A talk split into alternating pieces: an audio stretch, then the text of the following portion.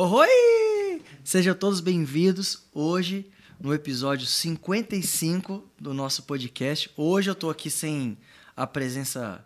é, quer dizer, a presença física ele tá aqui, mas ele tá por trás das câmeras hoje. Hoje ele tá operando as câmeras. Vocês dá um alô aí pra galera, Heitor, pra todo mundo saber que você tá aí. Oi! E fala o que você fala sempre no início do programa. pra gente não ficar de fora do, do nosso padrão. Vou falar, vou falar. É, eu queria lembrar que esse projeto tem o apoio do segundo edital de fomento ao forró. E, e agora você fala das redes sociais.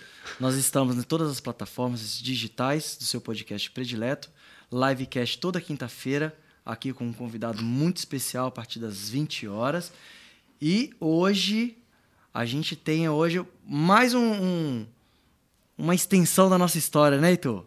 A extensão que todo mundo fala, da onde começou esse forró. A gente está descobrindo aqui que essa pessoa que está aqui vai contar para vocês. César, bem-vindo. Mogi, né, Mogi? Tudo bom? Bem, bom dia, boa noite a todos. Né? Hoje é, a gente teve vários convidados aqui, né? E esses convidados sempre contaram, inclusive o Zé Renato também está aqui com a gente. É, a gente contava a história e sempre batia num ponto inicial, que era ah, quando começou as festas de da veterinária da USP. Trio Virgulino, né? Depois passou Trio Sabiá, vários outros. E hoje eu tô de frente do cara que começou isso tudo lá como é que foi essa esse início? Quem é o Mogi? Para as pessoas conhecerem.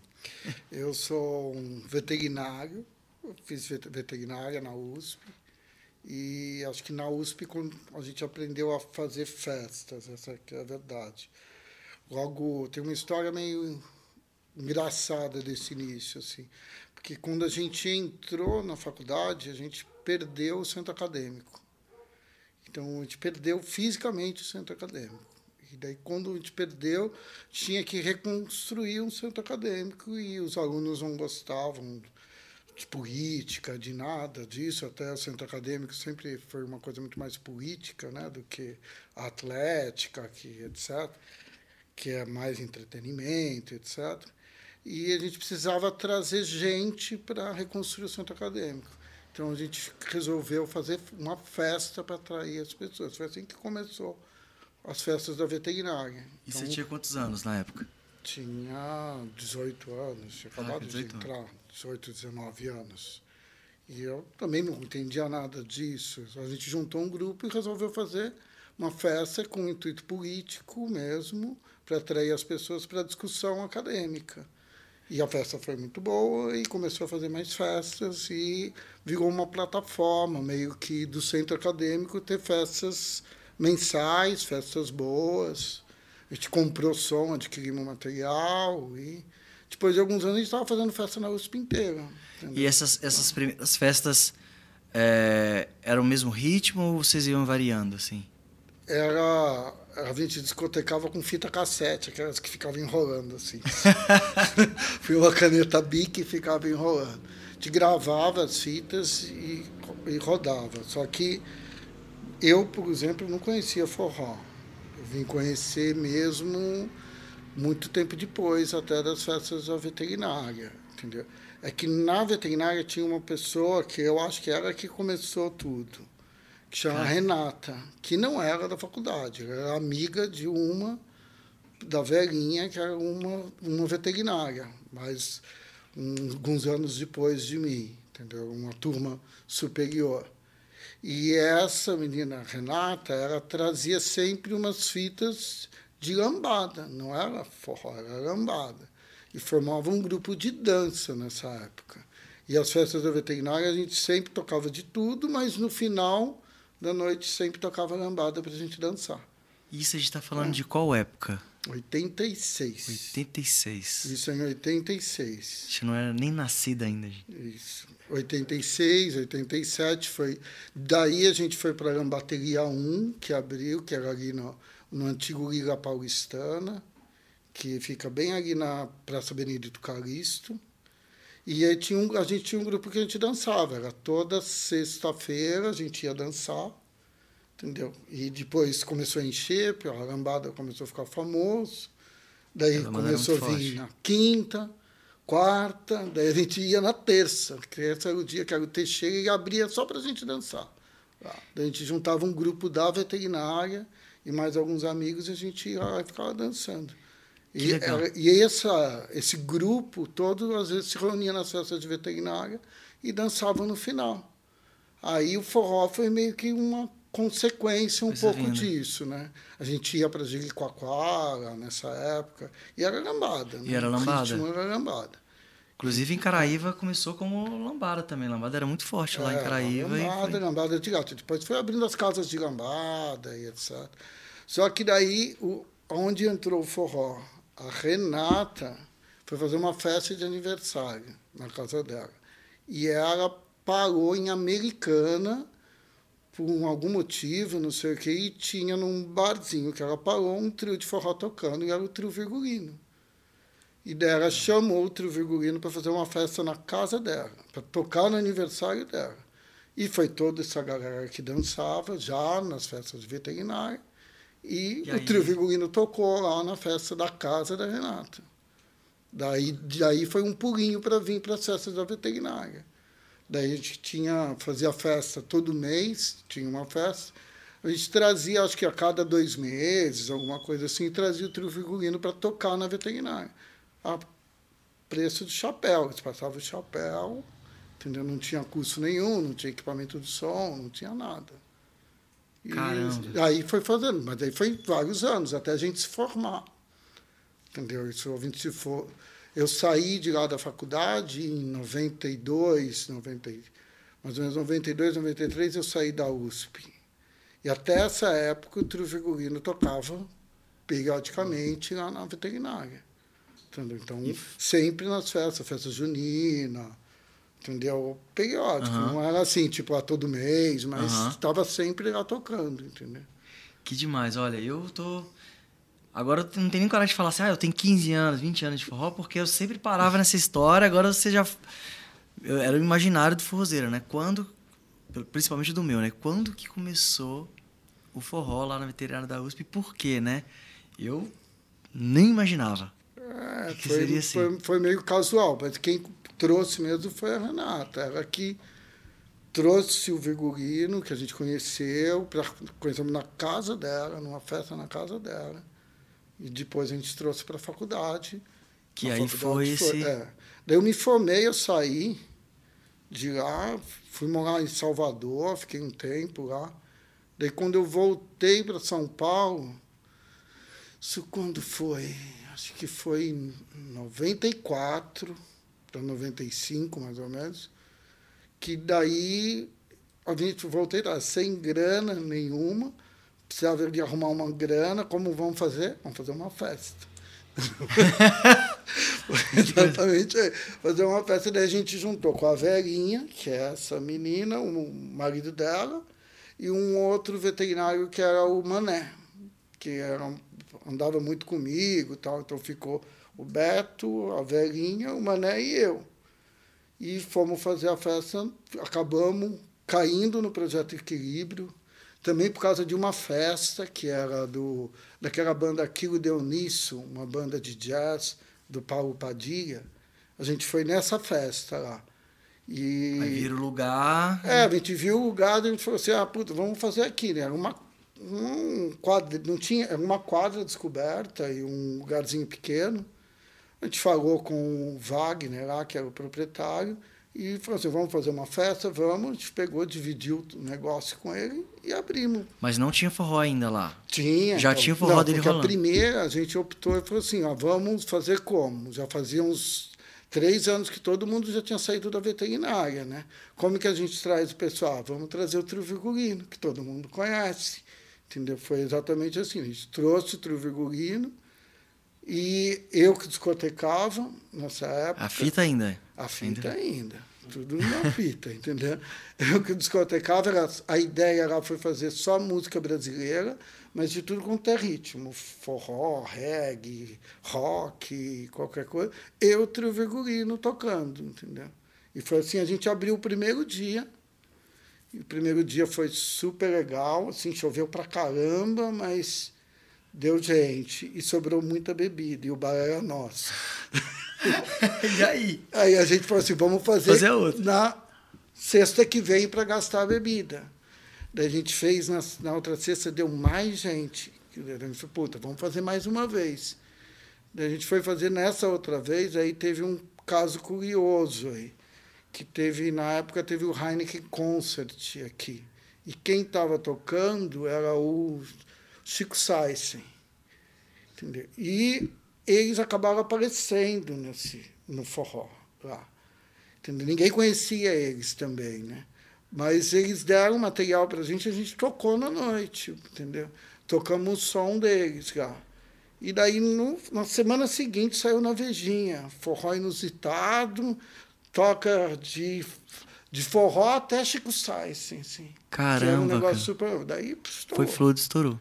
Foi bem assim. Daí depois, na outra semana, já porta fechada, faltando bebida, não tinha gelo. E aí o Projeto Equilíbrio aí que foi essa, É, essa a gente ascensão. continuou bastante. Fiquei.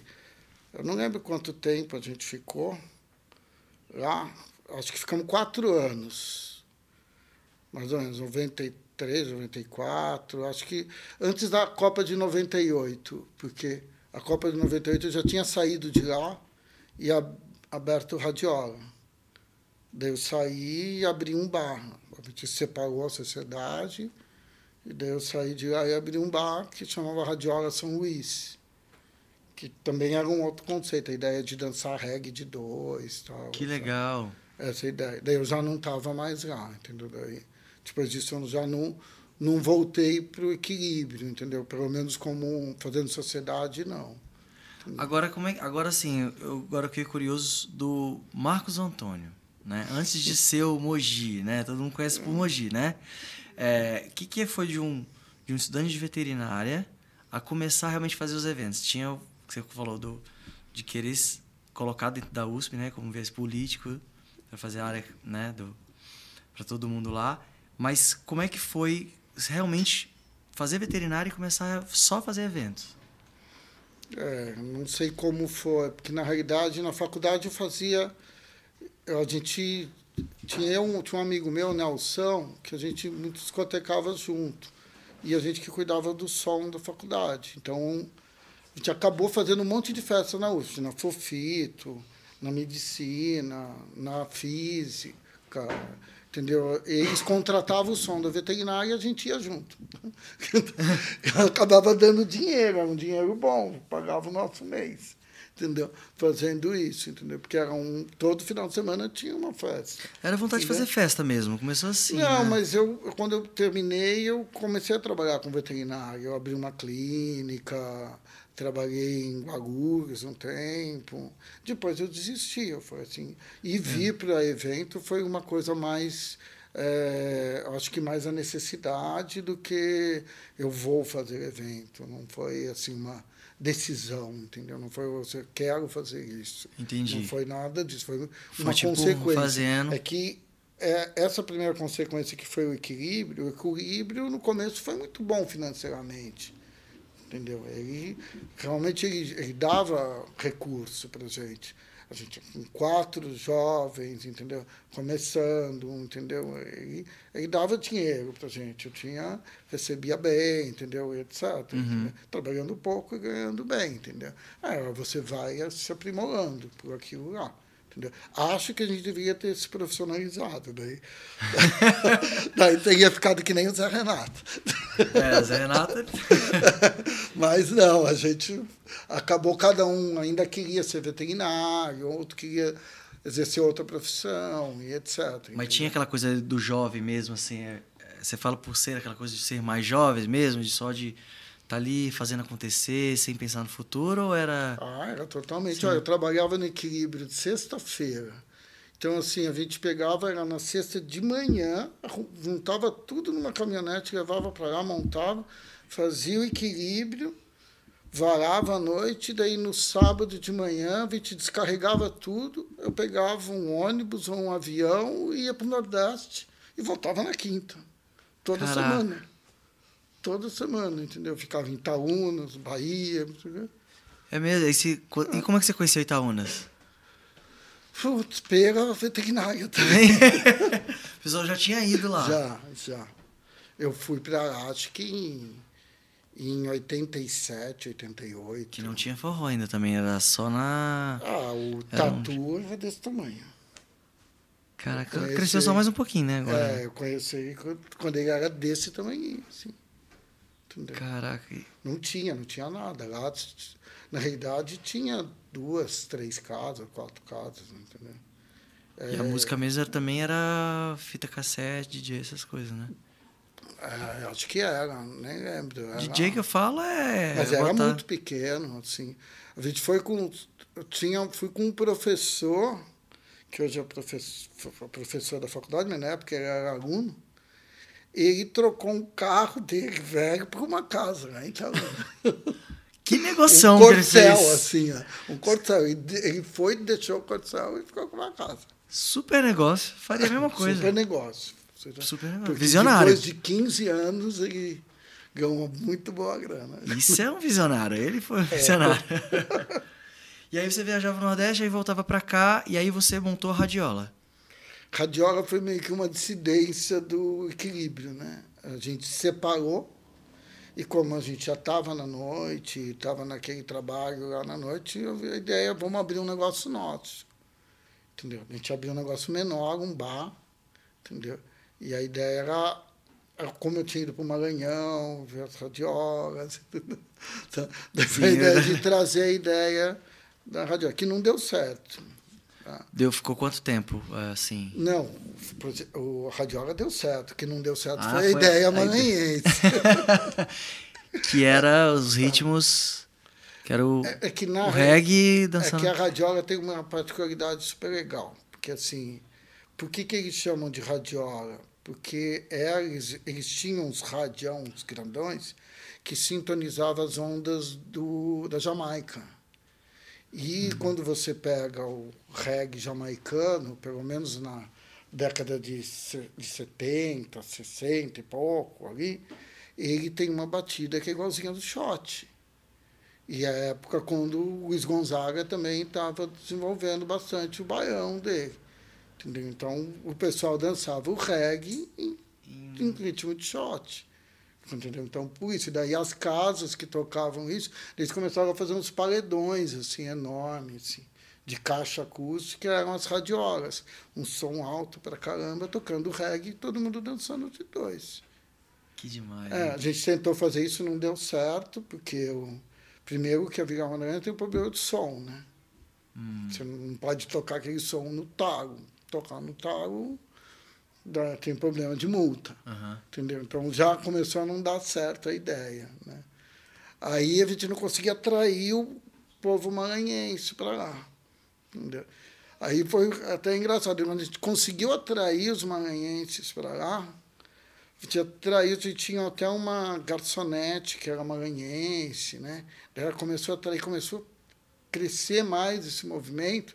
Daí teve uma discussão de um dos sócios nossos com, com um radialista maranhense na porta do bar.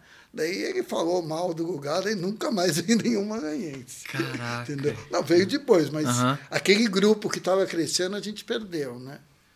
Daí a gente mudou a proposta para tocar só música brasileira.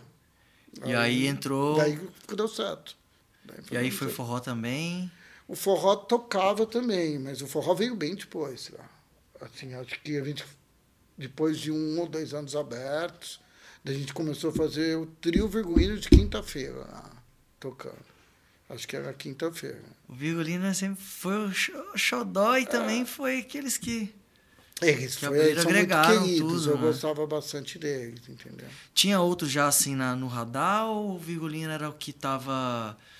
Eu falo não em evidência, mas assim, né? Aquela coisa de. de, de ser eu mais. só conhecia eles. É, então, de a ser mais conhecidos assim, e quem direto. eles conheciam, quem eles traziam. Porque quando o Forró no Equilíbrio, nessa época de 94, 95, começou a pegar forte em São Paulo, eles começaram a atrair gente, né? Então, começou... Primeiro, acho que apareceu lá foi o Dior, entendeu? Que era com sabumbeiro. Aham. Depois começou a vir mais gente. Tinha um empresário do meio, que eu não lembro o nome mais, mas também começou a a sempre querer trazer participações tal.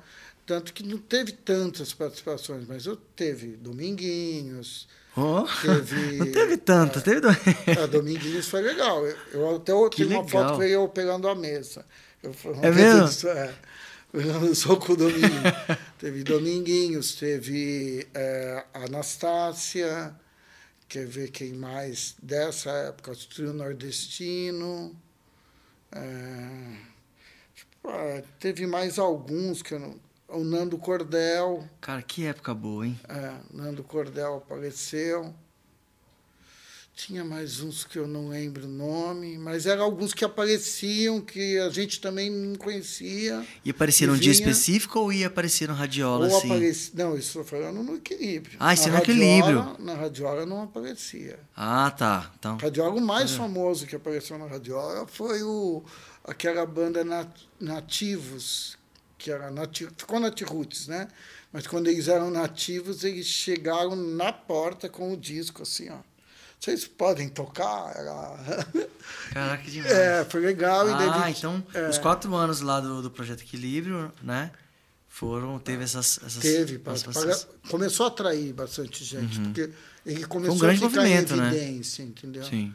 E no começo só tinha gente, depois começou a aparecer um monte de outras casas, daí começou a, a ter um, um outro forró de viola do lado, no, onde é o remeleixo, entendeu? O- não lembro o nome do menino lá. Miltinho? Miltinho, isso. é, que começou a fazer lá, daí começou a ter outros lá. Aliás, um beijo pro Miltinho. Miltinho já esteve aqui com a gente também. Ah, legal. Mas depois teve uma, uma puta de uma. Eu diria que uma queda e depois subiu tudo de novo. Foi bem assim. Aí se for o quê? É 90 É, e... 90, quando a gente começou lá no equilíbrio, acho que até, sei lá, acho que até 96, mais ou menos, assim. Foi uma alta. 96 teve, foi super em alta, depois parou. Deu uma. Baixou, mas ainda continuou como noite, como expressão, etc. Lembro que começou a abrir umas outras casas em Campinas, em outros lugares. E depois deu uma expansão, daí quando até depois com- combinou com o Fala Mansa, que veio daquela. Que foi esse boom das bandas É, universitárias, daí né? segunda onda, mas ela veio muito mais forte. E nesse segundo boom, como é que você tava já? Você tava com Eu já não radiola? estava nem mais com radiola. Eu já tinha vendido a radiola. Eu saí da radiola em 2001, mais ou menos. Entendeu? E 2000, 2000 para 2001, foi isso, por aí. Acho. Daí eu saí, eu já estava trabalhando como um empresário musical. E como é que foi essa Tava transição? Com peixe elétrico. Ah, é? Nesse outro boom aí, eu estava empresariando o peixe elétrico. Tava E como é que foi isso, então? De, de estudante a produtor de eventos, depois dono de casa, e depois falar, vou empresariar uma... É, como foi, foi tudo meio que na Ainda. consequência, mas não era a minha praia, tanto que eu não fiquei. Não minha, não é- praia. Não foi, não foi muito bom, não posso falar que foi bom. Foi bom como experiência, mas não foi muito bom. Fiquei um, um tempo com eles, acho que é, não só com ele, depois trabalhei com algumas bandas de reggae, até que Ah, eu saí disso e fui para o mercado de produção mesmo, não produção mais artística, mas produção de eventos mesmo. Que já é mais a linha que você... É, que eu Começou- trabalho hoje, até hoje, entendeu? Então, daí eu acabei seguindo essa outra e nessa, para mim, eu, eu me acomodei melhor, entendeu? Foi uma coisa que, que ficou não só mais estável, mas também acho que eu acabei me encontrando mais, entendeu? Mas o empresário artístico, assim, você fala que não deu certo por quê? Pelo mercado ou pelo... Eu acho que é porque eu não tinha tino artístico mesmo, ti- Entendi. tino de empresário, entendeu? Acho que precisa ter o tino de empresário, não tem.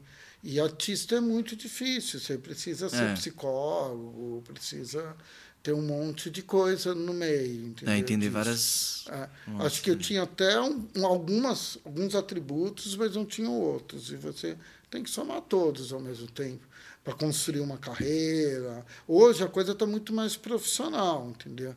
Você vê os grupos artísticos ele tendo suas subdivisões de trabalho, tem o produtor que cuida da carreira, tem outro que cuida mais da cabeça, outro da parte artística e etc. Uhum. Você vê a coisa se profissionalizando muito mais nisso, né? Mas na época a gente era novo, todo mundo, então, sabe, você não tinha esse, esse tino de assumir uhum. todas as qualidades e também... E é muito difícil mesmo, né? Falar que é, não é... Eu diria que, assim, você precisa se jogar dentro desse processo. Ele te consome muito, né? As outras coisas também, né? Mas... Uhum é, trabalhar com pessoas é difícil, né? É, que não são iguais. É. As pessoas não são iguais, os ideais não são iguais, né? O jeito é, não é igual. Exatamente. A música não é igual. Exatamente. É, é difícil, não é fácil. É, é, realmente. Não é fácil e quando as pessoas entendem que isso é, é dinheiro, é diferente, entendeu? É. Mas às vezes né, isso é difícil de entender, entendeu? Não é todo mundo que tem a cabeça dos Rolling Stones que Ficaram 10 anos separados, fazendo show, gravando, se encontrando e etc. Entendeu? É. Porque é um negócio, é um negócio. da vida dele, entendeu? Sabe? Então, e é, para a vida, né? É, não é todo mundo. Às vezes a pessoa quer que aquilo seja uma família, um grupo de amigos pro resto da vida. E, e hoje casamento. É assim. E hoje em dia está muito fácil acabar as coisas, né? Também. Com Você certeza. constrói um legado e por causa de uma coisinha, uma palavra que você fala, talvez toma uma proporção que destrói aquele trabalho, né? A estrada é difícil, né?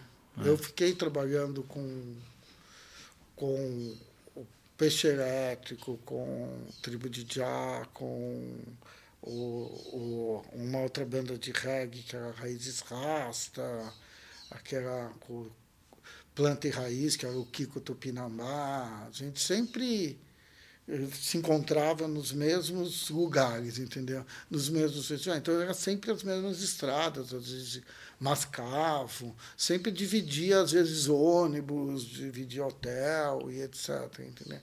É, é difícil, porque você fica na estrada, é estrada, é estrada, é estrada. Entendeu? Você não tem família, não tem amigo, não tem vida social. E aqueles caras que estão lá têm que ser seus amigos. Né? é. é. E eles às vezes não são, entendeu? Ou estão de saco cheio, entendeu? você não aguenta mais. Mas se eu, quando, quando é um amigo você não aguenta mais você vai para tua casa, entendeu? Ah, mês que vem eu falo com ele.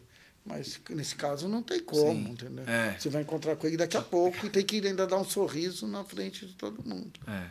Entendeu? Então é difícil, mas é muito, muito pesado. Entendeu? Mas foi uma fase não sei se para as bandas de forró, mas também foi uma fase muito boa também, né? Foi, com certeza.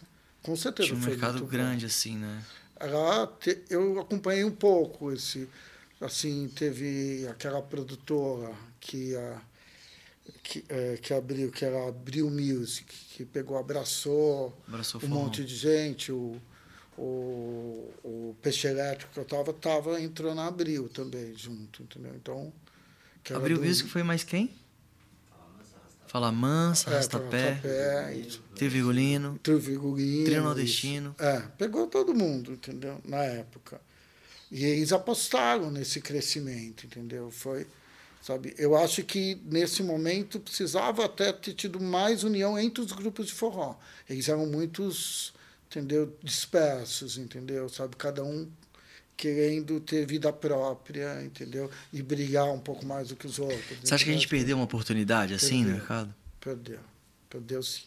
Eu tenho certeza. Entendeu? Poderia ter se perdurado um movimento muito mais. Porque estava muito. Ele ficou discrepante com alguns grupos mais altos e os que mais embaixo com muito baixa qualidade, entendeu? Aí tinha que crescer, tinha que puxar um pouco esses de baixo. Né? Faltou, na época, acho que um pouco disso. Abril teve, teve sua parcela nisso. Entendeu? Ah, é a gravadora também? É, eu acho que ela, ela tinha que fazer. Eu vejo isso muito porque hoje eu, eu trabalho muito com os grupos de sertanejo entendeu? E eu vejo eles fazendo esse trabalho, entendeu? Que é um trabalho de base, que você vê em time de futebol, que você vê em tudo. Até mesmo para é, aquele público que está ali não isso, falar, ah, você está é, ali já assim. Isso, isso faltou fazer. Se tivesse feito isso, talvez tivesse uma duração mais, mais forte o movimento, entendeu? Assim, porque tem muita coisa. Tanto que depois veio o sertanejo universitário pegou um pouco, até o nome pegou. É. até o nome. Mas é a ideia da diversão, a ideia é quase que a mesma, de cantar junto, dançar, fletar na, no evento, uhum. quase. A proposta é a mesma, né? Entendeu? Só muda Isso. um pouco o ritmo, muda as letras, muda as coisas todas. É, o que, que você tem para falar, até mesmo por conhecimento da causa, da, do que o sertanejo eles foram se articulando mesmo com essa coisa da base e o que o forró, você acha que o forró ainda tem tem futuro em relação a isso? Sempre tem, a música brasileira sempre vai ter, como o samba, como todas as outras. E por que, que o pessoal fala tanto do sertanejo como uma referência? Porque são mais organizados, só isso. É uma indústria super bem organizada, do começo até o final, entendeu? de lá de baixo até em cima. É isso. Pegando gente nova, lançando novos talentos, um é, padrinhando o outro. organizados em todos os aspectos. Pega qualquer pontinho, desde como toca a música na TV, como se apresenta, como se, é, é super organizado.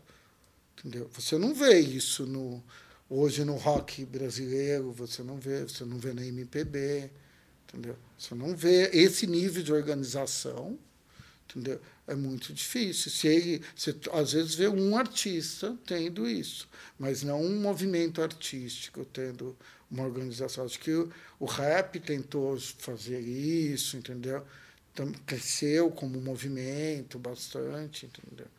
Sabe? Tem sua organização, mas uhum. eu acho que o que falta é organização mesmo. Organização e profissionalismo, entendeu? Encarar de uma maneira todo mundo dá a mão e mas o sertanejo nunca teve, teve, sempre teve um investimento muito alto também assim. Tu não compara com agronegócio é, essas coisas. Forró. É, é, uma coisa é tudo uma consequência da outra. Você vai estar tá tocando vai estar tá ganhando dinheiro vai estar tá investindo Sim, entendeu? Mas é esse que eu acho que é o ponto eles eles retroalimentaram o sistema. É isso é, que eu estava falando dessa época entendeu de abril, etc. Ela não retroalimentar é. o processo. Entendeu? Ela teria que re retroalimentar. As gravadoras elas tinham esse, esse, essa dificuldade, né? Que elas pegavam quem estava lá em cima e metia a barra, né? É, isso que e daí o que não estava dando punha na geladeira, entendeu? É diferente hoje que o mercado está mais independente. Você passa em quem você quer, entendeu? A internet está aí para também apostar, é, apostar. liberar para todo mundo, entendeu? Então é, é um outro, uma outra forma, outro processo, é outros tempos, né? Mudou bastante. E foi essa transição, né? O forró ainda teve essa transição da, do CD. É. do CD, eu lembro. O primeiro disco do Trio Virgulino foi é, o primeiro CDzinho dele, a gente falava em bolacha. Entendeu? Outro dia eu estava numa festa, eu não, esses dias atrás, que eu encontrei com o Bona, se até estiver escutando isso daqui, mas ele foi o primeiro cara que gravou o trio Virgulino, ele gravou uma fita cassete. Caraca. Era uma fita cassete. Um show que eles fizeram. Não, no estúdio no dele. Estúdio um mesmo? estúdio pequenininho e tal. E eles lançaram isso? Não lembro se lançou aí, eu não lembro, mas eu lembro que, que foi gravado. Ele até me relembrou nessa festa. Falei assim, pô, você lembra disso? Eu falei assim, agora que você falou, eu lembro. Caraca, que mas demais. Eu não estava nem lembrando, não. Entendeu? Que demais. Mas é tempos diferentes, né?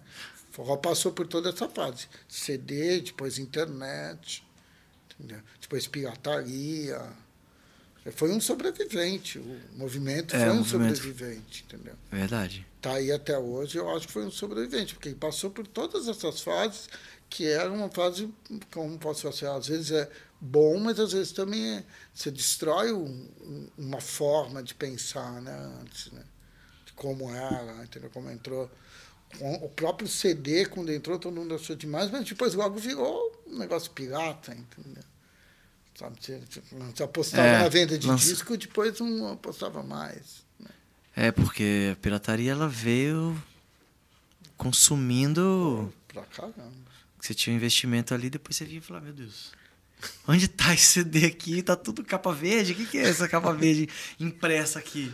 É, exatamente. Passou tudo nesse. Acho que isso foi um dos motivos até que abriu Depois ela, ela, ela faliu, ela, ela subiu muito forte, né? Chegou quase em, em primeiro lugar, primeira gravadora. Mas eu não posso te dizer, afirmar quais são os motivos. Mas eu sei que ela enfrentou a pirataria. A pirataria foi um Não, problema foi, sério. é, foi um problema muito sério mesmo. Ah. Que ajudou outros em relação artisticamente, só em shows, essas coisas, né? Que fez a- a- essa divulgação, mas em termos de, de venda, né? Foi. Não, tem a banda que Avassaladora. pegava e, e fazia um monte de CD pirata. Ela pirateava ela mesma, né? Para colocar no, no pro público conhecer, né? Ela mesmo se autopirateava, entendeu? Para poder distribuir, era mais barato distribuir do que pagar um, a inserção da música numa rádio, em qualquer outro lugar. Entendeu? Então, ela mesma investia nela mesma, nela própria. Né? Quando viu que não valia a pena vender o, o disquinho, né? Você falou uma coisa que pra mim é, é um tapa. É um tapa de luva, assim, bem gostoso, assim, na cara sobre, sobre o forró em si, porque tem muitas pessoas que faz, fazem movimentos muito bons, por exemplo, com o Zé Renato, que ainda tá né, segura, assim, com unhas e dentes, assim, faz o forró continuar, onde o Rastapé vai, continua indo, né?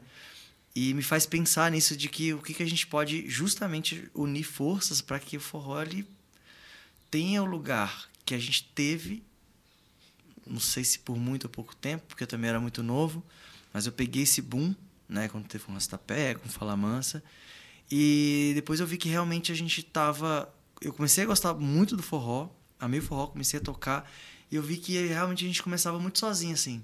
Sabia onde ir, e aí a gente encontrava uma banda que também tava do mesmo jeito, e todo mundo se encontrava, aí um abria uma casa que talvez não tinha não tinha experiência também, né, empresarial, por mais que seja grande, mas você ia ver que ia, ia ter na mesma decadência e falta de informação e profissionalismo de todos, e isso foi se tornando um esse ciclo. Né? Alguns se destacavam, outros não. Hoje também a gente tem vários, vários festivais, que tem festival que uma pessoa decidiu fazer. Tipo, ah, eu amo forró, vou fazer. Mas não sabe nada de eventos e tudo, então isso traz pro forró. Porque assim, quando a, a, é, o Rastapé, por exemplo, sai fora do nível nacional e faz é, turnês também, sai um pouco dessa onde que esse pessoal de base tá ficando perdido, né?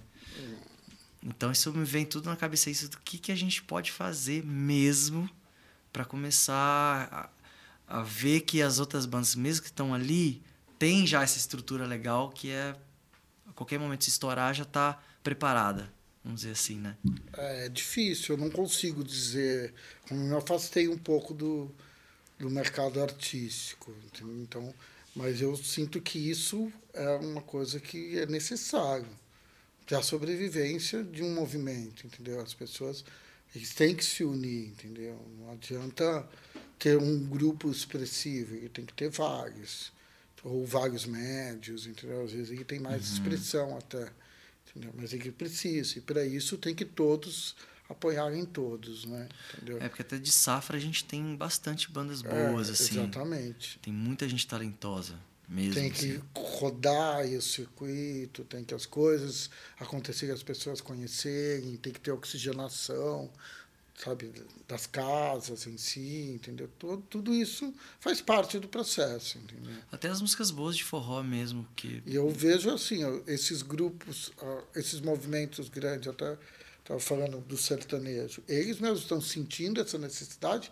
da oxigenação. Você vê os grupos grandes, eles também têm que ficar rodando, entendeu?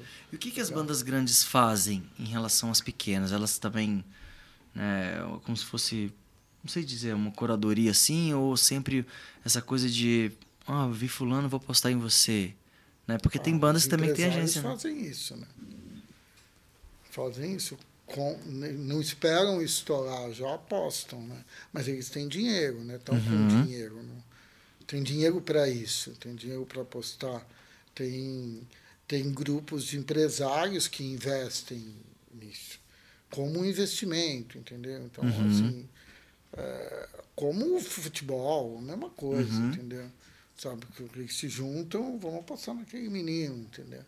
uma hora ele vai crescer. Tem os olheiros, tem gente que, que enxerga isso. Entendeu? Mas é o que eu falei, o mercado está. Esse mercado ele já é uma indústria muito mais consolidada, entendeu?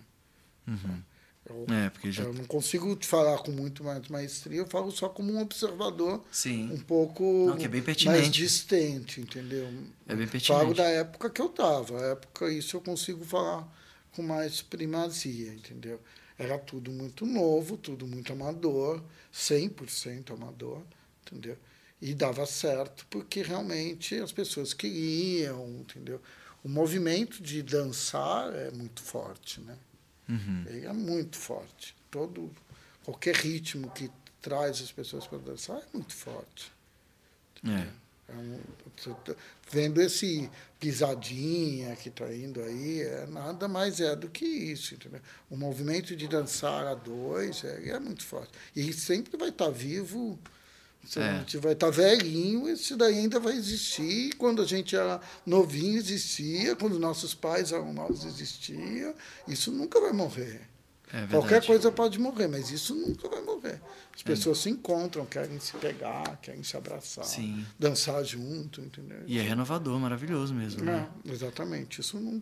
Forró veio pegou isso. Foi, isso foi muito legal, entendeu? Essa necessidade, Aham. assim. E dos eventos que você começou a fazer, é, como é que, qual que foi os próximos eventos e que você falou que entrou no, já nesse ramo, né? Dos grandes eventos. É, eu acabei caindo também pela necessidade. quando, quando eu terminei essa história de banda, eu não aguentava mais. Eu falei assim, chega. Entendeu? Não aguentava mais. Foi bem isso, de estrada, estrada exaustiva, né? Aí, mas você falou, ah, eu vou agora começar a fazer. Não, foi sair procurando emprego, né? De tudo quanto é jeito. Aí apareceu uma proposta para fazer o primeiro de maio. O primeiro de maio em, aqui em São que é o Paulo. dia do trabalhador. Isso. Eu fui trabalhar como um produtor no gerenciamento de conteúdo. E aí, daí foi, primeiro de maio, um evento para um milhão de pessoas, né? Isso em São Paulo. Isso em São Paulo. Aí daí, um, sei lá, seis, sete meses, eu já estava fazendo um evento sozinho para mais de 100 mil pessoas. Cara, e como é que foi isso? Foi assim. Vai! Foi meio assim. Empurra e vai! Foi, tem até uma história engraçada disso daí. é. Eu estava fazendo o primeiro de maio, já estava no segundo primeiro de, de maio, né? E, mas eu estava começando, estava trabalhando, né? Lá, já estava, aquilo já era um trabalho já para mim. E a, a sala de produção é um escritório tipo americano, né? Que todo mundo na mesma sala, assim. E a sala do chefe, ela ficava num quartinho, assim, separado, assim. Daí, uma hora, o o chefe, que eu mal tinha muito contato com ele, não falava muito, ele sai da salinha e falou assim: Alguém aqui já fez alguma feira agropecuária, né? Assim, para Eu olhei em volta, ninguém falou nada. Eu era veterinário, né? Eu levantei o braço. Mas eu nunca tinha feito. Eu levantei o braço.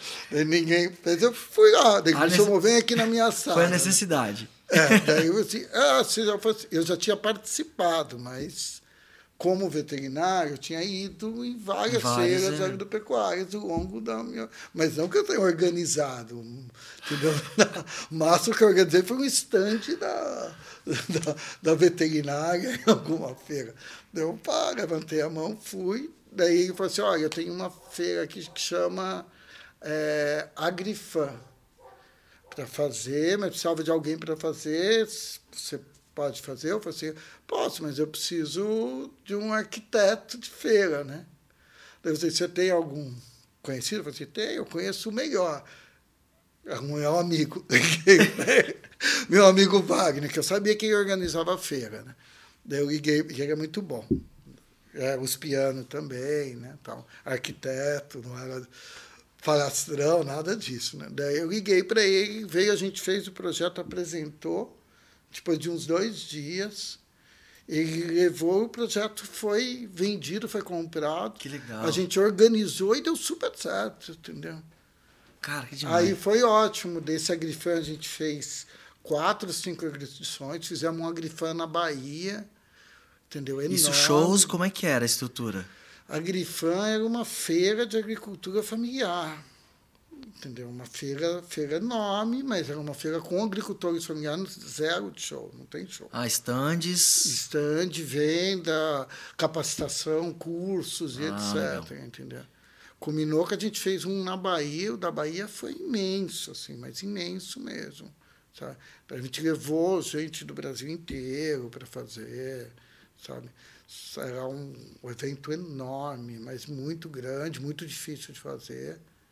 E acabamos fazendo dois anos seguidos lá. E aí, você quanto tempo que você tinha pra. Para Pra organizar, ah, a gente tinha tempo, tinha, fazia uns quatro, cinco meses, assim, mais ou menos. Entendeu? Gastava tempo, sim. Então, não era uma coisa pastelaria. Hoje eu faço muito mais rápido. Né? Tá? Mas esse era, tinha um certo tempo, assim. Entendeu? Daí isso daí foi legal, foi vindo, Aham. foi dando força, dando conhecimento para caramba, entendeu? Então, e aí, para mim, isso foi uma escola, entendeu? Isso. Sim. Tá. Daí depois Legal. eu fui para a prefeitura, daí na prefeitura em São Paulo, daí eu caí nas viradas culturais, daí já foi outro caminho. Aí, mas aí te chamaram, aí você falou, ah, vou, ou você também foi procurando e falou, ah, vou mudar, Eu vou fui- quietar um pouquinho. Eu né? fui para a virada cultural, foi, foi meio engraçado, porque quando eu trabalhava com o peixe elétrico, o produtor de estrada era um Zé Mauro. Não sei se você Uhum. conhece, Zé Mauro, que depois ele virou diretor da virada cultural. Entendeu? E ele também fazia faculdade lá na USP, lá também, entendeu? Na, não na USP, ele fazia na São Francisco, era advogado, né? Ele. E ele era o produtor do peixe elétrico, tá, de estrada, entendeu? de estrada. Conheci ele nessa época. E quando, logo quando eu estava já fazendo isso, eu já estava cansado de, desses eventos desse, nesse escritório que eu trabalhava, o, ele foi trabalhar na, na Secretaria de Cultura. Quem era, foi o secretário foi o Calil, que o Calil era, como chama? Ele era orientador dele, alguma coisa assim. Chamou ele para ser, para trabalhar junto com ele. E aí apareceu a ideia da virada cultural, entendeu? E daí, com a ideia da virada cultural, ele foi fazer, e ele me indicou para São Paulo Turismo, como um produtor para trabalhar na virada cultural. Ele acabou. Daí Eu fui para São Paulo Turismo, indicado pela Secretaria de Cultura, para fazer a, a primeira virada, em 2005. Isso. Foi em 2005. Foi num, foi num novembro essa virada cultural. É, é, em novembro, é isso mesmo. A gente fez a virada, foi uma catástrofe, choveu pra cacete. Mas por causa de chuva e É, tudo. choveu pra caramba, a virada inteira, Cara, debaixo d'água, entendeu? E daí, no, logo que terminou a virada, eles me contrataram para fazer o carnaval, que era na sequência, e era São Paulo Turismo. Daí eu acabei ficando na São Paulo ah, Turismo. que demais. Daí eu fiz as outras viradas, fiz até 2011, eu fiz. E qual a diferença já de você fazer um evento que você já fazia, que era com stands e tudo, agora com shows, público, é uma outra estrutura, é um outro pensamento. Ah, é, Ou não? Mexer, é diferente. Mexer com órgão público tem sua parte muito boa e tem sua, sua dificuldade, mas eu, é assim, é, é muito legal quando a cidade inteira se envolve dentro do evento, entendeu? Porque ela tem muito recurso. A cidade tem recurso, entendeu? Então ela tem Você fala assim de vias, é, praças, É, locais fazer assim, evento de- público, público. Isso, público mesmo, assim, aberto ao público, evento que, eu, que é organizado pelo órgão público, entendeu? Você tem recursos na mão, você tem Secretaria de Transporte, você tem Uhum. polícia, você tem eh, Secretaria de Urbanismo, sabe? Você tem vários serviços, toda a parte de zeladoria da cidade, ela está envolvida. Na época tinha São Paulo Turismo, que também gerava recursos de materiais, físicos, recurso humano, entendeu? Então você tem um envolvimento sabe, grande. Você, ainda vindo com a máquina pública, era muito legal era trabalhar. Porque as coisas acontecem, entendeu? Sim. Você não tem uma. Todo mundo tem que pensar no mesmo sinergismo, não é? Você não consegue fazer um evento para 200 mil pessoas na rua se todo mundo não estiver pensando naquilo, naquilo né? positivamente, entendeu? Uhum. Não dá para, é o contrário, entendeu? Porque é muita, muitas peças, né, se encaixar e é muitas vidas também, entendeu? Tem muita, você tem que zelar pela segurança das pessoas e etc, entendeu? Isso é, mas é muito legal, entendeu? Sabe? Isso é, é bacana. Nisso, sabe, eu eu acabei como posso falar, me especializando nisso. Porque eu fiquei seis anos só trabalhando com isso. E foi só na base da experiência que você foi especializando? Você falou, não, agora eu vou estudar isso aqui. Depois não. eu estudei, fiz, daí eu acabei fazendo pós, pós em marketing, entendeu? Acabei estudando algum gerenciamento de projeto, hum. entendeu? Acabei de fazendo outros cursos, entendeu? Que eram ferramentas de trabalho, na realidade. Uhum. Era mais Excel avançado, essas coisas. Né? Mas era só é. ferramenta de trabalho, a necessidade de ter isso na mão. Uhum. Né? Entendeu? Então, você vai acabando desenvolvendo, porque ele pede. Hoje, hoje você não vê um evento grande sem você contratar um, um cadista, sem ter um arquiteto, sem ter um, um, alguma pessoa especializada em orçamento, especializada em, em PMBOK, entendeu? É difícil você. O que é PMBOK? PMBOK é um programa de gerenciamento de eventos. Entendeu? Ah, tá. Que... É, na realidade, é um programa de gestão. De, de execução de projetos ali. Aí esse palco tem que ser tantos dias, entregar isso aqui. Isso. Você ver o panorama geral. É, para você ter uma visão panorâmica de tudo, além de você ter essa visão, você poder gerenciar seus recursos de uma maneira econômica. E é difícil, hein? É, Porque você E também você tem que ter aquela coisa de chuva e sol, né? É, é Cheio vazio. é essa a diferença do profissionalismo, eu acho. Que você não faz as coisas por acaso. Você já tem as respostas, elas têm que estar prontas, né? Sabe? Não tem, não tem, uhum. você não tem um, uma surpresa, entendeu? Sabe? Não pode ter esse elemento de surpresa. Eu participei de um grupo de trabalho na Copa do Mundo, que é da SEG, Secretaria Extraordinária de Segurança de Grandes Eventos. Eu sou membro nato dessa secretaria. Que legal. Entendeu? E a gente montou um grupo multidisciplinar que trabalhava com os planos operacionais para isso. Então, só para a Copa, a gente trabalhou em 300 e poucos planos operacionais. E esses planos eram do começo ao final. Então, se cair um caminhão com produto químico na marginal, quando estiver passando a seleção, o que, que a gente faz? A gente tinha detalhado o que, que ia fazer, qual é a sequência, quem é líder situacional, quem que vai tomar as decisões, entendeu? Quem é que, sabe? E cada, um, cada entidade, o que, que cada um tem que fazer, entendeu? E... Daí se aciona o plano número 156, entendeu?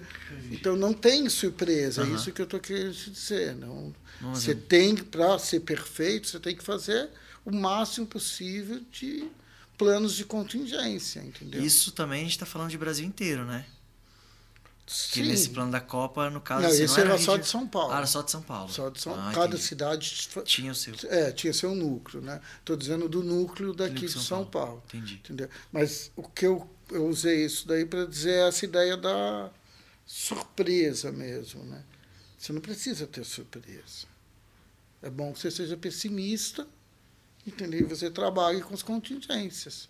Eu lembro que na faculdade eu aprendi sobre na tabela do Excel que era o se, né? Se sim e se não, né? Aí você ia fazendo, ia mapeando todas as, as partes do, do evento, né? Que isso. Então me fez remeter isso, porque também não é fácil. É, mas isso é funcional. Isso é fun... Eu acho que isso vale para qualquer tipo de ação, que você vai fazer qualquer tipo de processo, entendeu? Ele funciona. Os eventos hoje, quase todos. Você não consegue fazer um evento do tamanho do Rock in Rio, por exemplo, se você não trabalhar todas as alternativas. Você não consegue fazer isso. Você tem que pensar em todas as alternativas e prazos, se isso acontecer. Isso, né? Tem é, a necessidade de fazer isso tudo. E você, é, até sobre a virada, existe alguma coisa assim que eles falam: Ó, oh, você tem tanto para trabalhar, mas eu quero isso e isso aqui. Você fala: Meu Deus, ou é sempre é mais tranquilo? Mais tranquilo, assim, Todos comporta... os anos que eu fiz não foi nada tranquilo. é sempre isso, assim, né? Ó, a gente tem tanto de verba, mas a gente quer, sei lá, 50 bandas aqui, não sei o Geralmente quer mais do que tem dinheiro, do que tem recurso, entendeu? O problema das viradas nunca foram bandas, na realidade. O problema sempre foi estruturante. As viradas tinham dificuldades estruturantes, porque a gente trabalha com recurso público e ele é limitado, ele não é aberto. É uma verba, a verba é X, acabou. É diferente de evento privado, você pode se endividar, você pode fazer o que você quiser, entendeu? Você pode pedir emprestado, pode abortar, pode mudar. Evento público, você não pode fazer isso. A verba é contingenciada, uhum. entendeu? Se eu vou gastar tanto com estrutura de palco ou de cercamento, ou não quê, é isso. Ah, e agora vai entrar mesmo. Mas não tem mais. E aí? Vou pegar onde? Nossa. Entendeu? Você não tem, daí você tem que pensar numa forma de mudar o layout, de para que você Tentar acomode recursos. Entendeu? Então essa, acho que a, a dificuldade da virada foi também uma falta de planejamento antecipado. A virada era quando a gente recebia os processos dela, ou, ou como posso falar, o que ia acontecer, ela já estava muito próximo e daí não dava tempo de fazer, a, a, contratar algum, em órgão público a licitação. Uhum. Licitação, às vezes, leva 60 dias para você comprar alguma coisa, entendeu? Daí você não tem recurso. Sim. Você vai fazer o quê? Não tem como, entendeu? entendeu? Essa que eu acho que é o maior desafio, entendeu? Esse, um, trabalhar com evento público, se você tiver tempo e planejamento, ele é maravilhoso. Ele funciona assim por Quando tem, né? E quando não tem. É, você tem que ter o recurso e ter tempo, as duas coisas, uhum. entendeu? Então, se você não tiver isso, realmente fica difícil. Você acha que vira um exercício para a vida também, assim? Porque você está o tempo inteiro ali, é sob pressão, né? Às vezes falta de recurso, é. E aí você tem que ficar. A cabeça fica assim, né? Como pra é que você lida com isso, com esses pensamentos? É, para mim, eu acho que assim, eu vou agora falar pessoalmente, acho que todas essas pressões que tiveram foi, foi cresceu uma coisa que é a gestão de crise, entendeu? Eu acabei desenvolvendo um lado muito forte em gestão de crise. Tanto que até na Copa eu trabalhei um pouco com crises. Entendeu? Então, é, eu cuidei do plano de mobilidade, isso é uma gestão de crise a todo momento, entendeu? É. Eu trabalhei no grupo de segurança, também é crise a todo momento, entendeu? E gestão de crise, é, você tem que ter Mas... calma. Calma e é, solução, né? Buscar é, o máximo, melhor. é, quanto mais calmo, melhor, entendeu? Quanto mais calmo e não fazer nada supetão, né? nada sem pensar. Sim. Às vezes a inação é melhor do que a ação. Você uhum. não precisa ter uma ação rápida, uma você precisa ter uma resposta rápida, mas depois de descobrir qual é a sua resposta, né? Entendeu? Até tem um cara que falou uma frase para mim que eu gosto muito, que ele fala assim, é, você tem que ser pessimista no diagnóstico, mas otimista na ação. Entendeu? Então, Caraca, você notou isso aí, Heitor? Você tá caladinho aí, mas eu acho que você tá anotando tudo aí, né? Bom demais. Pessoal, vocês estão vendo que vai ser uma aula de. que isso? De gestão aí de. Eu tô assim. Tem uma tô... pergunta do internauta aqui. É, então. É, na verdade não é do internauta, não é minha mesmo.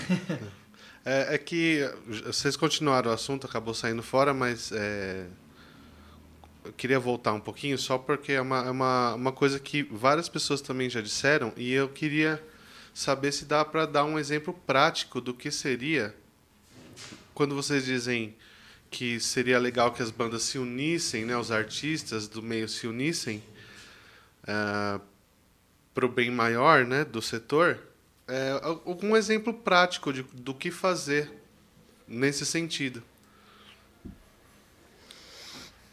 Como eu falei, não é a minha praia. De alguns anos atrás, agora o mercado é outro. Não tenho como falar isso. Acho que eu não tenho essa análise para dizer. Eu acho que. Eu não tenho, eu não tenho como falar. Eu não estou inserido é. dentro desse processo. Mas acho que é isso mesmo que você falou. Acho que agora, se fosse a primeira união, o primeiro passo é justamente isso. Já fazer a análise. É. Juntar todo mundo e falar, peraí, né?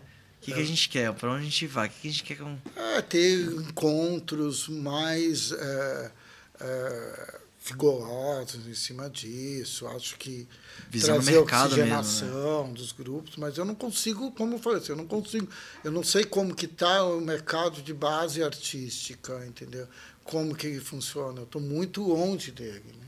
Ô Mogi, mas naquela época vocês tentaram fazer essa união das casas. Hã? Naquela época, vocês tentaram fazer a união com as casas. Sim. Inclusive com o Ford Fiesta de Forró, né? Vocês juntaram o Remeleixo, Projeto Equilíbrio, Radiola e os produtores, né? Que acho que era um passo, um passo importante para começar a história da união, né? Como é que foi isso? Sim. Não, sim, tentou fazer essa união das casas, mas eu acho que tem que pensar em nível nacional, né? É, essas casas eram todas num bairro só, entendeu? É quase que o mesmo público que participava. Acho que eu tô eu tô querendo dizer uma coisa meio a nível nacional mesmo, entendeu?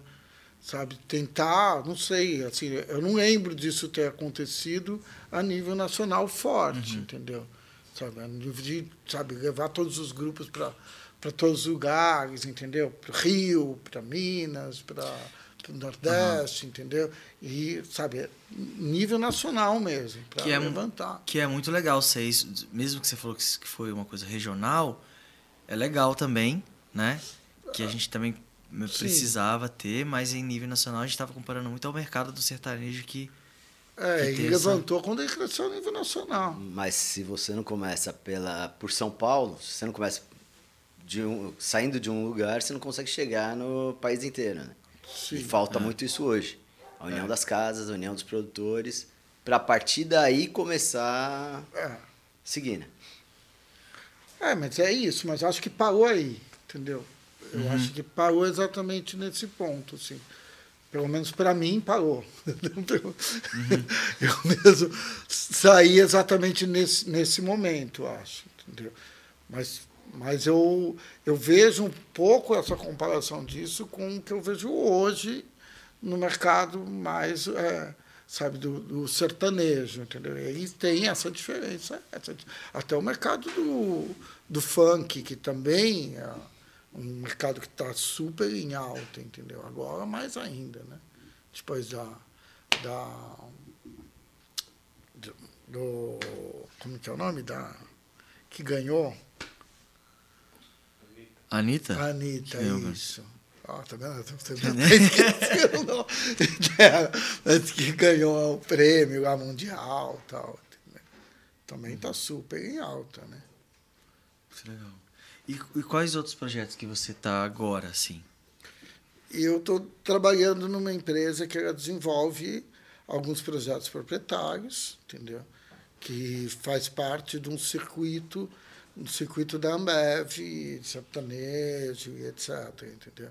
e tem alguns projetos próprios. Então, eu acabo, eu faço a parte de produção, gerenciamento de produção e planejamento desses projetos, entendeu? Então, hoje eu faço é, Jaguariúna, Camarote Bar Brahma, dou uma passada em quase todos os projetos dentro, que tem bastante, tem Barretos, tem Caldas, tem é, Londrina, aí vai, aí fora, nem eu lembro todos. E tem... Americana, entendeu? Cada hora é um novo. Você tinha me contado da, da Brahma, né? Que quando hum. você faz é sempre por uma produtora. É, eu trabalho numa produtora que se chama Diverte Entretenimento, entendeu? E é ela que, que tem alguns projetos que são propriedades dela e outros que ela participa junto, entendeu? Então, e eu participo no planejamento de da produção de alguns projetos, entendeu? principalmente da parte de levantar o projeto, depois de construir, depois de fazer a operação. Legal, isso é estrutural, né? É. Isso, te, isso é que você fala de, de, de, funcional, assim, você fala de, de staff, essas coisas todas também, que rege o evento, ou mais estrutura é, a gente, mesmo? a gente começa tudo com desenvolvimento de projeto, então onde a gente faz uma leitura do briefing para transformar esse briefing em um projeto físico. Esse projeto físico envolve arquitetura, envolve gestão de segurança, entendeu? e etc. Entendeu? Atendimento a público, satisfação do cliente, blá, blá, e etc.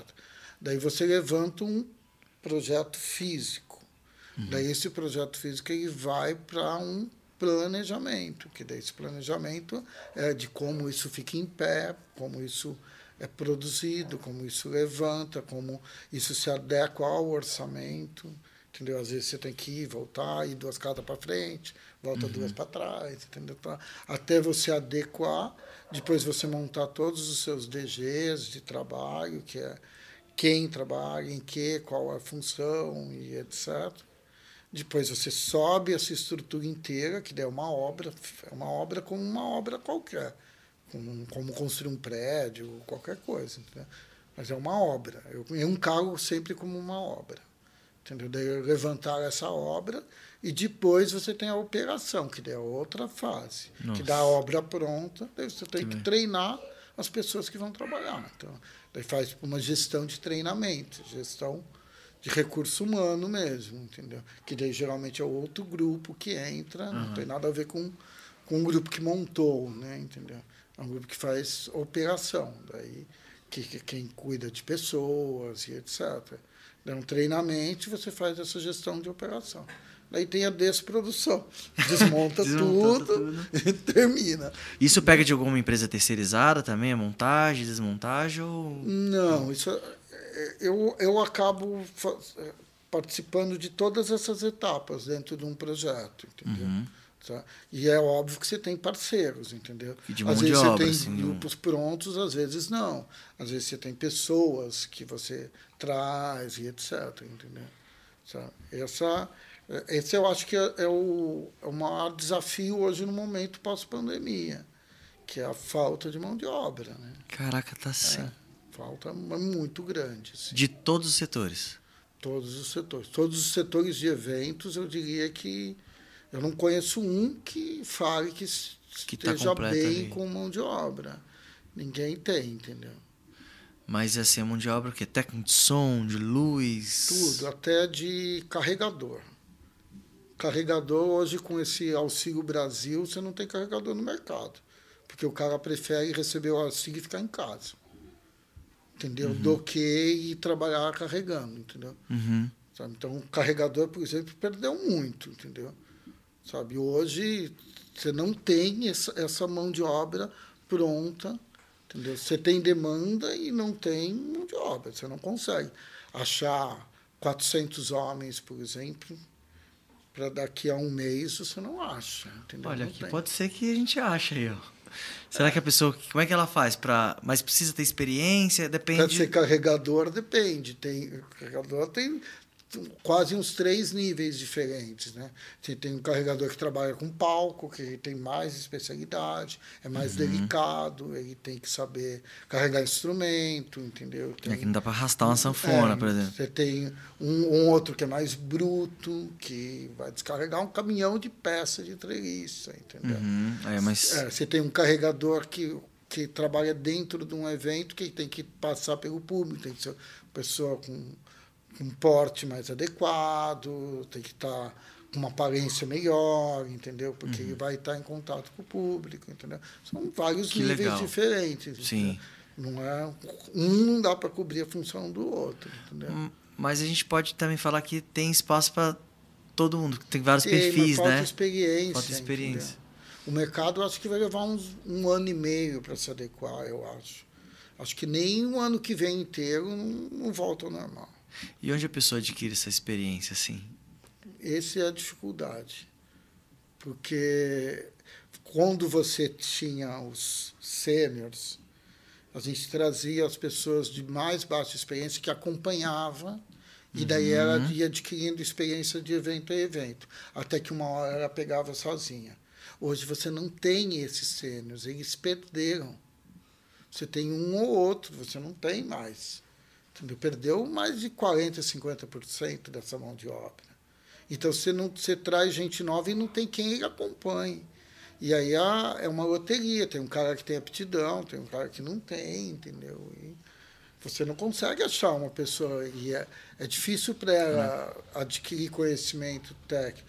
O- operação com gente, um, um bom treinamento às vezes funciona, mas uma, um trabalho técnico, montador de palco, por exemplo, montador. não, o cara, se ele não souber montar, e, ele- e não é só uma pessoa ensinando, ele vai ter que montar uns três, quatro, cinco, seis para ele Aham. aprender. Entendeu? Esse cara não tem. Esse, hoje não tem esse cara no mercado. Entendeu? Mogi, se quiser deixar um recado pra alguém que talvez tenha esse encaixe nesse perfil, queira mandar uma mensagem, manda pra onde? Não é para mim. É? Procura, Procura quem? procura qualquer empresa de montagem aí, manda currículo, nem precisa Aí nem mandar manda currículo. pra você. Aí você que contrata as empresas, né? É, qualquer empresa de eventos pode bater na porta que está precisando de gente. Não Pronto, tem é você que tá. qualquer uma, em qualquer área, entendeu? Isso a gente vai desde, estou falando desde arquiteto até Cara, iluminador, engenheiro, engenheiro de segurança. Bom, mas é muito bom, bom saber que ao mesmo tempo tem Tem espaço. essa necessidade, esse Tem. espaço. E o que- mercado precisa.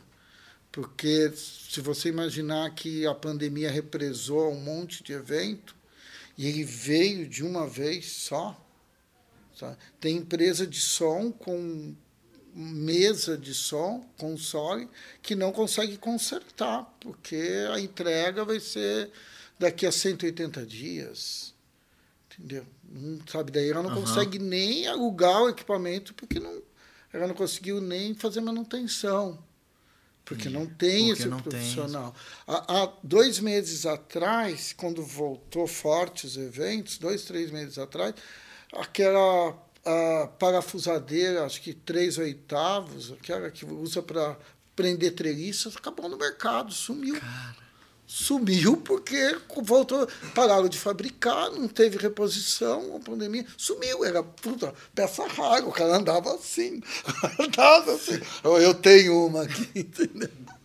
Então, é, é esse o mercado de eventos que voltou. Voltou exatamente assim. Voltou sem mão de obra, sem equipamento, equipamento especializado. E é isso que está operando hoje. entendeu? É. E vai demorar um pouco também- para reajustar. Acho que vai Mas sempre pouco. foi assim? Ou tá assim realmente Tá assim pior? Não. pior. Teve uma alta antes, da, logo depois da, da Olimpíada. Qualquer produtor era produtor da Olimpíada, né? O cara carregou gelo na Olimpíada, eu fiz a Olimpíada. era especializado já, entendeu? Tinha, deu uma infracionada no mercado, tinha mão de obra pra caramba. Daí veio a pandemia, os- todos aqueles efêmeros saíram fora. E os sêniores também, né? Perdeu muito, perdeu muito. Agora está começando a voltar, mas não vai voltar assim tão rápido. Porque muita gente não vai voltar para o mercado, né? Não voltou. E com a pandemia ele resolveu abrir uma confecção, começou a vender hambúrguer, sei lá, fazer qualquer outra atividade e não quer mais voltar para a noite, para essa vida, entendeu? A vida de eventos é desgastante, não dá para É. dizer que não. Ela tem seu glamour, tem suas coisas, trazem coisas boas, mas ela também trazem dificuldade, não- sabe? Às vezes traz até muito mais, como a vida de artista. A mesma coisa. entendeu? O mercado é o mesmo, entendeu? Não dá para falar diferente, entendeu? Que papo maravilhoso, hein, Etu? Você ficou caladinho porque eu sei que você ficou escutando. Tudo, você tem alguma pergunta? Só, só absorvendo as coisas aqui. E é muita coisa, né? Muita coisa. Maravilhosa. Você tem algumas perguntas pra gente encerrar esse papo maravilhoso com o grande Mogi aqui? Tá sem palavras. Não, é, tô. Mogi, você tem, você tem algum recado para as pessoas que estão te assistindo? Eu tenho, curtam forró, que é muito legal. Aí, você encerrou agora com chave de ouro. E o que que você. Qual, pra gente finalizar, o que que o conselho mais valioso da sua experiência de vida, de trabalho, de profissional, de produtor de eventos da veterinária que você daria pro forró? Eu acho que assim, que eu acho que não é só para o forró, é para qualquer coisa. Qualquer coisa que você for fazer, tente fazer o melhor de você. Mesmo que seja bem simples o que você for fazer, tente fazer o melhor. Entendeu? Não o pior, não de qualquer jeito. Tente fazer o melhor mesmo. A coisa mais simples possível. Acho que isso faz diferença, isso faz diferença em qualquer lugar, qualquer área, qualquer coisa que a gente faça, entendeu? Então, tudo que faz com amor, carinho, dedicação, as pessoas se dando o melhor dela, acho que sempre tem sua validade, vai longe, vai deixar marcas. Acho que é isso. Muito legal. Palmas pro grande Mogi, gente. Maravilhoso. Mogi, queria agradecer muito, muito. Sei que você é um cara muito atarefado. E hoje a gente conseguiu reunir dois atarefados aqui. Heitor. Então a gente fica muito feliz. Obrigado pela sua atenção, pelo seu carinho, por conversar com esse público aqui que, que nos segue também. Obrigado mesmo. Ele veio aqui, gente, no, no telefone, só saiu do telefone agora para falar com a gente. Daqui a pouco ele vai voltar de novo, o telefone. muito obrigado, viu? Obrigado você. Heitor, dá o seu recadinho. Não deixem de gente- seguir a gente nas redes sociais. é, ajudem a gente a divulgar o canal, né? Falem aí pros seus amigos, pros seus vizinhos, pra sua família. E dá essa força aí pra gente, pra gente poder continuar fazendo esse trabalho. Certo? E esse projeto é? Esse projeto, ele tem o apoio do segundo edital de fomento ao forró. maravilhoso. Então, esse foi nosso episódio 55 com um grande empresário aqui, Mogi. Sabe não. Maravilhoso. A- Siga também na, na- na- no nosso Instagram. A gente está com o nosso podcast aqui todas as quintas-feiras. Para você aqui na Livecast, para você ver essas pessoas maravilhosas aqui, bem arrumadas, falando para você. Mas também você pode escutar nas nossas plataformas, no seu podcast predileto, você pode escolher. Um beijo. Obrigado, Mogi, novamente. Obrigado Até vocês. quinta que vem. E até a próxima, meu povo! Valeu.